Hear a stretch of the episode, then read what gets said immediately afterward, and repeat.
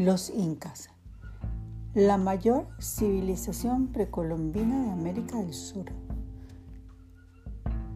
El pueblo inca vivió en Perú desde 1100 hasta 1532. Los incas vivían de la agricultura, que era la base económica del imperio. Todos trabajaban la tierra hasta el emperador. A consecuencia de la gran producción agrícola, los incas construyeron una red de caminos que se conserva hasta la actualidad. Por ejemplo, el Camino del Inca,